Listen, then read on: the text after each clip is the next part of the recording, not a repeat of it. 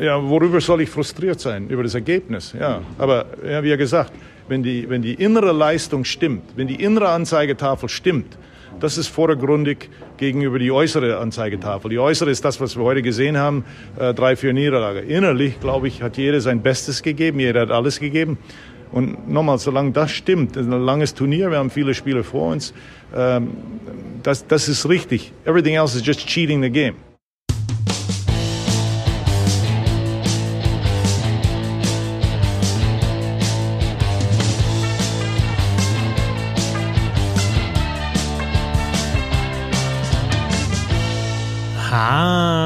Belvedere. Schön, dass ihr dabei seid. Ich bin Christoph Fetzer. Bissl Hockey geht immer. Wir haben Harry Kreis gehört, den Bundestrainer. Nach der zweiten Niederlage im zweiten Spiel, nach dem 0 zu 1 gegen Schweden, ein 3 zu 4 gegen Finnland, also wieder gegen eine große Nation knapp verloren. Dieses Mal ein anderes Spiel, mehr Tore drei geschossen, aber halt auch vier kassiert und unter dem Strich nach zwei Spielen Deutschland mit null Punkten in der Gruppe. Aber Harry Kreis hat es gesagt, die innere Anzeigetafel, die stimmt. Ich bin heute allein. Also wir werden den Bernd gleich hören. Der ist unterwegs natürlich im Stadion oder vom Stadion dann in seine Bude. Morgen ist Sonntag, also ich nehme ja gerade um 22.45 Uhr am Samstagabend auf. Morgen ist Sonntag und da wird natürlich geschrieben, weil am Montag die Zeitungen erscheinen. Aber Bernd hören wir gleich mit seiner Einschätzung. Ich nutze die Möglichkeit, mal erstmal Danke zu sagen für alle, die beim Crowdfunding schon supportet haben. Es ist wirklich Wahnsinn, haut uns echt vom Hocker. Also jetzt sind wir dann bei über 1750 Euro und das ist echt richtig, richtig cool. Und vor allem sind wir jetzt erst beim zweiten Spiel und erst am ersten Wochenende und dass wir da so einen Vertrauensvorschuss von euch bekommen, dass das dann schon was Gutes wird hier im Podcast und dass man das schon unterstützen kann. Finden wir echt cool. Also auch im Namen von Bernd da ein großes Dankeschön und konkret nochmal ein Danke an Thomas, Benjamin, Marius, Nelly, Michael, Cedric und Marcel. Also alle, die supporten, werden natürlich auch hier namentlich genannt im äh, Podcast. Müssen wir ein bisschen strecken auf ein paar Podcasts, weil halt schon so viele sind. Startnext.com slash bissel-hockey-eishockey-WM-2023. Da könnt ihr unseren Podcast supporten. Ich kann euch auch sagen, wie das so abläuft jetzt an so einem Samstagabend. Also nach dem Schwedenspiel haben wir dann am nächsten Tag in der Früh aufgenommen. Heute war es so, dass Bernd dann in die Mixzone geht nach dem Spiel. In der Mixzone haben die Journalisten dann die Möglichkeit, den Spielern Fragen zu stellen, mit ihnen zu sprechen. Da ist dann immer so eine, so eine Traube vor, vor dem Bundestrainer und auch vor den Spielern. Und dann werden eben die Fragen gestellt und dann kommen diese äh, Aussagen zustande, die ihr hier im Podcast hört. Das schickt ihr mir dann. Es geht auch wunderbar schnell. In Finnland ist sehr, sehr gutes Internet. Ich finde, das hört man auch, wenn Bernd hier ähm, im Podcast ist, dass äh, da einfach seine Verbindung überragend ist. Also sobald äh, das, das Interview geführt ist, dann im Handy drin ist, schickt er das raus. Ich bekomme das. Ich äh, schneide es dann hier. Ich bin da ja schon so ein bisschen ähm, schaue genau drauf, dass auch die Töne richtig eingeblendet werden und dann wieder ausgeblendet werden. Also ich bearbeite die, ziehe die mir hier auf mein Mischpult und spiele sie dann ein. Also das dauert dann auch mal so eine halbe Stunde hat es jetzt gedauert.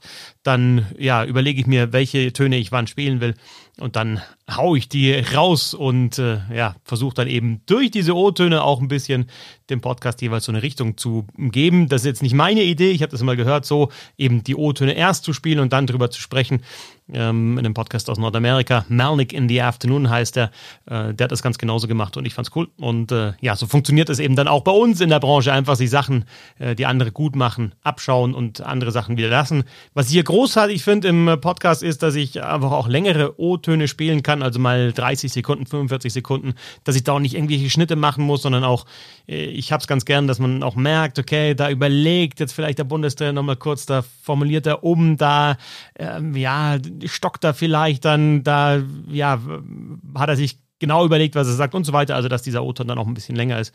Er geht im Radio vielleicht nicht ganz so gut, in den meisten Formaten hier im Podcast geht's und auch deswegen mache ich das hier so gerne oder machen wir das hier so gerne, weil wir es einfach so frei machen können, wie wir wollen. Also, eine knappe Niederlage für Deutschland auch im zweiten Spiel bei der Eishockey-Weltmeisterschaft. Bernd Schwickerath zum 3 zu 4 von Deutschland gegen Finnland. Ja, liebe Leute, ich komme gerade aus der Halle raus. Äh, Spiel habt ihr ja wahrscheinlich alle gesehen, 3 zu 4. Spektakulärer Kick, ehrlich gesagt hätte ich nicht so erwartet, weil ja, wir wissen alle, dass die Finnen eher defensiv Eishockey spielen und dass die Deutschen eher nicht so das Tor treffen. Also zumindest vom Klischee her. Und gestern hat man es ja auch gesehen und auf einmal geht das, ich fand es sogar recht wild, wenn ich ehrlich bin, vielleicht sogar zu wild. Was ich interessant fand, wie erleichtert die Finnen doch jetzt nach dem Spiel waren, weil die natürlich halt das erste Spiel verloren haben und du hast im zweiten Drittel, hast du gemerkt, dass bei vielen Finnen, also jetzt ich rede das von den Fans, so derselbe Film ablief wie am Tag davor. Weil auch da hatten sie ein gutes erstes Drittel gegen die USA gespielt. Da hatten sie geführt. Und im zweiten Drittel ist das Spiel gekippt. Und das hätte heute wieder passieren können, als die Deutschen dann das, das Spiel gedreht haben und 2-1 geführt haben. Und dann hat Nico Sturm die Riesenchance auf 3-1. Und ich sage euch, wenn das Tor fällt, ist das hier ein anderes Spiel. Wahrscheinlich gewinnen die Deutschen das dann sogar, weil hm, es war echt Grummeln in der Halle zu merken. Gute Stimmung ist hier ja eh nicht, außer die Stadionsprecher, die übrigens komplett am Reifen drehen, ähm, machen irgendwas oder es gibt irgendeine bekloppte Bongo-Cam oder irgendeine Luftgitarren-Action, sowas gibt's ja hier alles. Das war echt so ein Kipppunkt und dann macht halt Mannin diese beiden Tore. Und dann habe ich gedacht, okay, jetzt geht es wieder komplett in die andere Richtung, aber dann kamen die Deutschen wieder zurück und im letzten Drittel trifft Müller noch die Latte. Also da war auf jeden Fall mehr drin für die deutsche Mannschaft. Und auch wenn das natürlich jetzt ein bisschen einfach zu sagen ist, ich sag mal mit dem Dustin Strahlmeier in Topform oder mit dem Matthias Niederberger in seiner Form von Freitagabend, hätten die Deutschen das Spiel hier durchaus gewinnen können. Ich glaube, das wissen sie auch. Generell war die Stimmung gerade in der Mixzone nach dem Spiel so, hm, man weiß es nicht. Einerseits ist man sich schon bewusst, dass man zwei gute Spiele gemacht hat. Andererseits bringt es einem natürlich nichts, wenn man null Punkte hat. Und jetzt ist natürlich die große Aufgabe für alle Beteiligten, das Positive mitzunehmen, aber halt auch nicht zu zufrieden zu sein, dass man sagen kann, wir haben jetzt gegen Mannschaften, gegen die wir in den letzten Jahren vielleicht mal haushoch verloren haben, hin und wieder, wirklich gut mitgehalten. Aber man darf auch nicht zu frustriert sein, weil man denkt, naja, jetzt haben wir null Punkte und jetzt kommen noch die Amis und da verlieren wir dann schon wieder und so. Es ist gerade echt, glaube ich, wirklich schwierig und Harold Kreis hat auch gerade angekündigt, dass es halt am morgigen Sonntag eine Runde mit dem Mentaltrainer gibt. Da ist er dann selbst gar nicht bei. Und dann wird irgendwie darüber gesprochen. Teilweise in Einzelgesprächen, teilweise in Gruppengesprächen. Und dann wird das alles wieder aufgearbeitet. Und ich bin gespannt, wie es weitergeht. So, das waren meine kleinen Eindrücke, während ich hier gerade durchs nächtliche Tampere gehe. Und wünsche euch allen noch viel Spaß mit Herrn Fetzer. Der hat ja bestimmt noch was zu erzählen. Ne? So, macht es gut. Tschüss. Dankeschön an Bernd Schwickerath mit seinen Eindrücken. Ja, ganz interessant. Ne? Wir haben darüber gesprochen nach dem ersten Spiel gegen Schweden. Ah, schießen die vielleicht einfach zu wenig Tore oder schießen die gar keine Tore. Jetzt machen sie drei Buden und machen auch ein Überzahltor. Diese Treffer von Peter Acker, wir haben auch darüber gesprochen. Oh, da fehlt der One-Timer-Schütze, also der Rechtsschütze auf der linken Seite drüben. Peter Acker nimmt die Scheibe an, zieht sie nochmal rüber, haut sie ins Kreuzeck. Geiles Überzahltor, also Tore geschossen, drei in der Zahl und auch das Überzahltor geschossen. Die Defensive war es halt in dem Fall mit den vier Gegentoren. Übrigens äh, mal umgekehrt gesehen, Finnlands defensive Stabilität, Bernd hat es ja auch angesprochen, sieben Gegentore jetzt in den ersten beiden Spielen. Das ist zuletzt, das war eingeblendet äh, bei der Übertragung 2017, wenn mich nicht alles täuscht, passiert, dass Finnland in den ersten beiden WM-Spielen sieben Gegentore kassiert hat. Und drei eben davon von Deutschland. Es war der nächste Schritt nach vorne, würde ich auch sagen, aber es sind halt weiterhin null Punkte. Ja, ich meine, äh, ich wurde, gefra äh, wurde gefragt nach, äh, nach Enttäuschung. Ja, das ist ein Wort, das möchte ich jetzt nicht in den Mund nehmen, weil Sport ist einfach, es gibt einen Gewinner und nicht. Die Mannschaft hat sehr hart gearbeitet. Ja, wir sind frustriert, dass wir heute wieder mit null Punkten nach Hause gehen, aber äh, nochmals vom ersten Bulli weg. Wir wussten, dass die Finnen hart kommen. Wir wussten, dass die äh, was gut zu machen haben. Wir waren parat, wir waren bereit. Alle haben ähm, gegeben, was sie konnten. Unser Powerplay hat, äh, hat heute ein Tor geschossen. Wir haben, wir haben einen Schritt nach vorne gemacht, äh, obwohl das Ergebnis ja, für uns nicht äh, so ausgegangen ist, wie, äh, wie wir es uns erarbeiten wollten.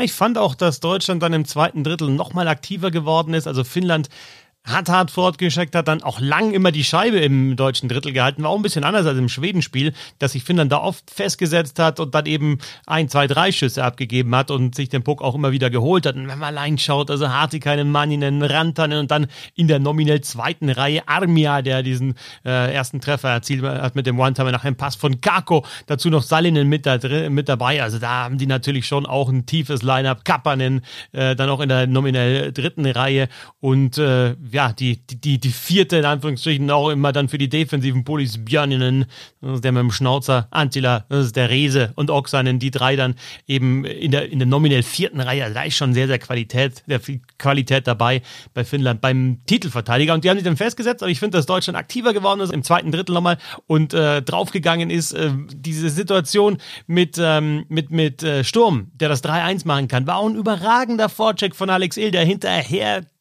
sprintet und dann die Scheibe gewinnt und dann eben Nico Sturm einsetzt, der beinahe, beinahe das 3 zu 1 macht.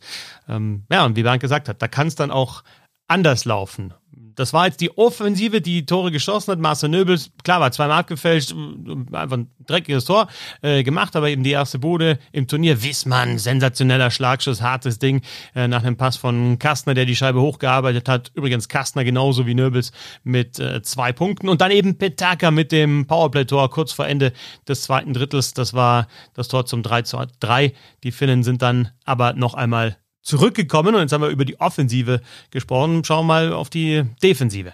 Ich glaube, die Gegentore waren ein bisschen zu leicht heute. Ähm, wenn man, ich glaube, wenn man sich viele Gegentore anschaut, dann haben die alle das gleiche Muster. Erste Scheibe geht aufs Tor, die zweite oder dritte Scheibe ähm, finden die Finnen und dann geht sie, geht sie in der kurzen Seite rein. Ähm, da müssen wir einfach besser stehen, glaube ich. Trotzdem Riesenlob an die Mannschaft äh, wieder weiten Strecken des Spiels äh, deutlich, deutlich dominierend gewesen. Ähm, wieder im Powerplay, super, super mhm. den Scheibe bewegt, wenig zugelassen. Ähm, deswegen, also ich glaube, wir können mit breiter Brust hier rausgehen. Ein klassischer Mo Seider, ne? Erstmal angesprochen, was nicht so gepasst hat, eben auch diese Rebounds, die Finnland bekommen hat. Ähm, Manninen äh, per Nachschuss ja getroffen. Das war das Tor zum 3 zu 2 für die Finnen und dann natürlich auch der Siegtreffer Lechtonen war auch ein Nachschuss. Seider spricht das an, sagt dann aber sofort, äh, findet sofort den positiven Dreh und das ist dann auch typisch für ihn, dass es, äh, ja, dass es weitergeht und dass man nach vorne schauen soll. Aber wenn man natürlich dann auch ähm, die Finnen in der Offensive betrachtet, gerade wenn wir uns den Siegtreffer anschauen, also wieder Hartikainen hinter dem Tor, Mo Müller wirklich, der, der hart gearbeitet hat, zwei, dreimal abgeschüttelt hat und äh, dann ja mit der Scheibe sozusagen noch zu Boden gerungen hat. Dann kommt Rantanen, kurft in die Mitte, zockt zwei aus.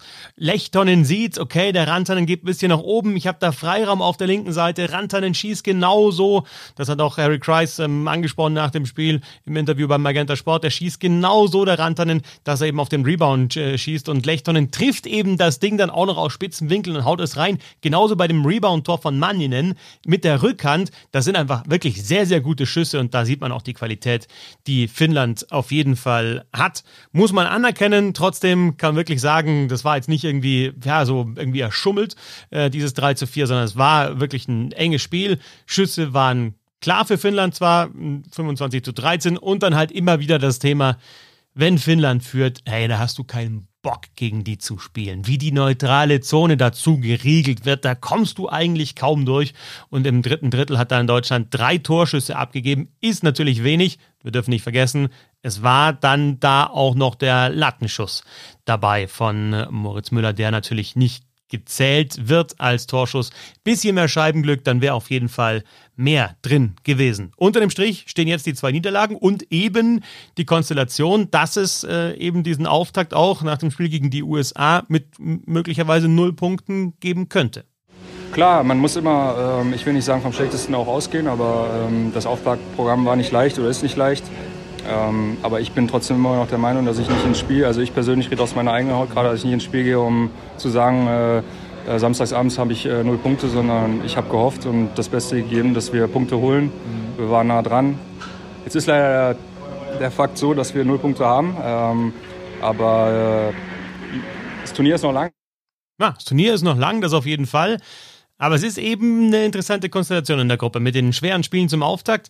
Ich finde, wenn man es äh, richtig macht und äh, wenn man da ja in den Kopf der Spieler auch noch reinkommt, dann kann man in dem Fall jetzt was Positives draus ziehen. Wenn du drei Spiele hast gegen Schweden, Finnland und USA, hast null Punkte und verlierst jedes Spiel deutlich, dann ist das ein Dämpfer. Dann wird es auch schwierig, dann äh, in den, in Anführungsstrichen, wir sprechen immer von den leichteren Spielen, die werden natürlich auch nicht unbedingt leichter, aber es sind halt die im Vergleich zu Schweden, Finnland und den USA Gegner mit, mit ein bisschen, äh, mit weniger Qualität und weniger Standing.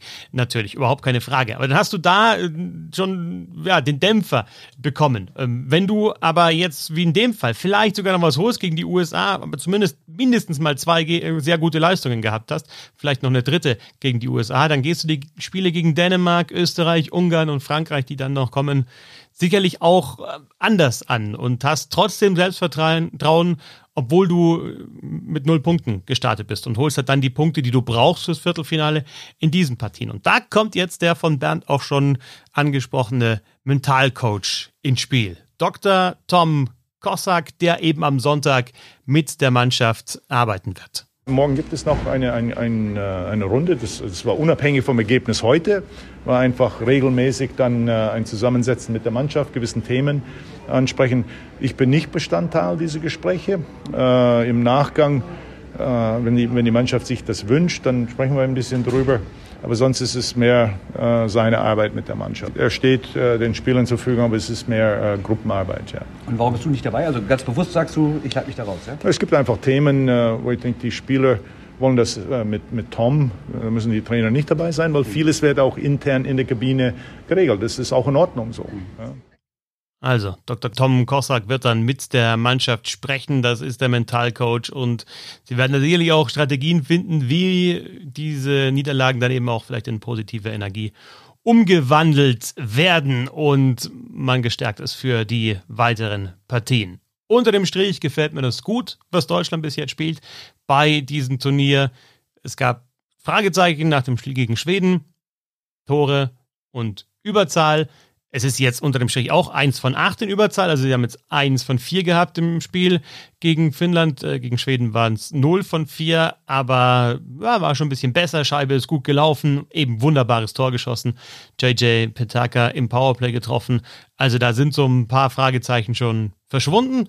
Und ja, jetzt freuen wir uns auf das Spiel am Montag, 15.20 Uhr deutsche Zeit, gegen die USA, das dritte Gruppenspiel für die deutsche Eishockey-Nationalmannschaft. Bis jetzt null Punkte, aber zwei gute Leistungen und ich finde, darauf kann man auf jeden Fall aufbauen. Jeden Tag gibt es auf bisselhockey.de ein Eishockey-Quiz. Da könnt ihr natürlich mitraten und mit quizzen. Und ansonsten ja, freue ich mich auf den nächsten Podcast. Sag nochmal auch in Vertretung von Bernd. Dankeschön für den großen Support via Startnext und bis bald. Wir hören uns.